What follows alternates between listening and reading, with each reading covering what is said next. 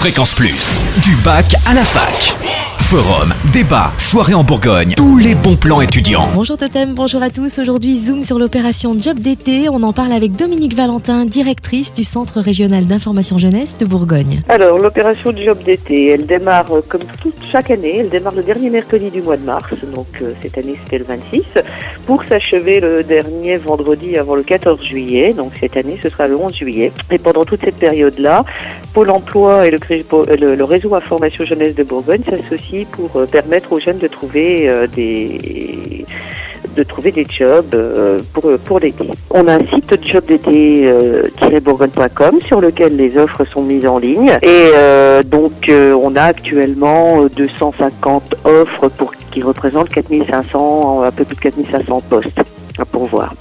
Donc là, les jeunes vont aller regarder sur le site les offres qui les intéressent, mais ils ne verront pas l'adresse en direct. Euh, là, euh, ils auront juste le, profil. Pour obtenir l'adresse de l'employeur, ils doivent se rendre dans un des points information jeunesse du réseau ou au CRIJ. Alors depuis le début, on dit les jeunes, mais de quel âge précisément? Alors, majeur. Ça, euh, la chose, malheureusement, les, mineurs sont très très nombreux à vouloir travailler, mais malheureusement, il n'y a pas d'offres qui leur sont vraiment proposées. Alors, est-ce qu'ils sont aussi entourés, encadrés pour savoir comment bien formuler leur lettre de motivation Oui, oui, tout à fait.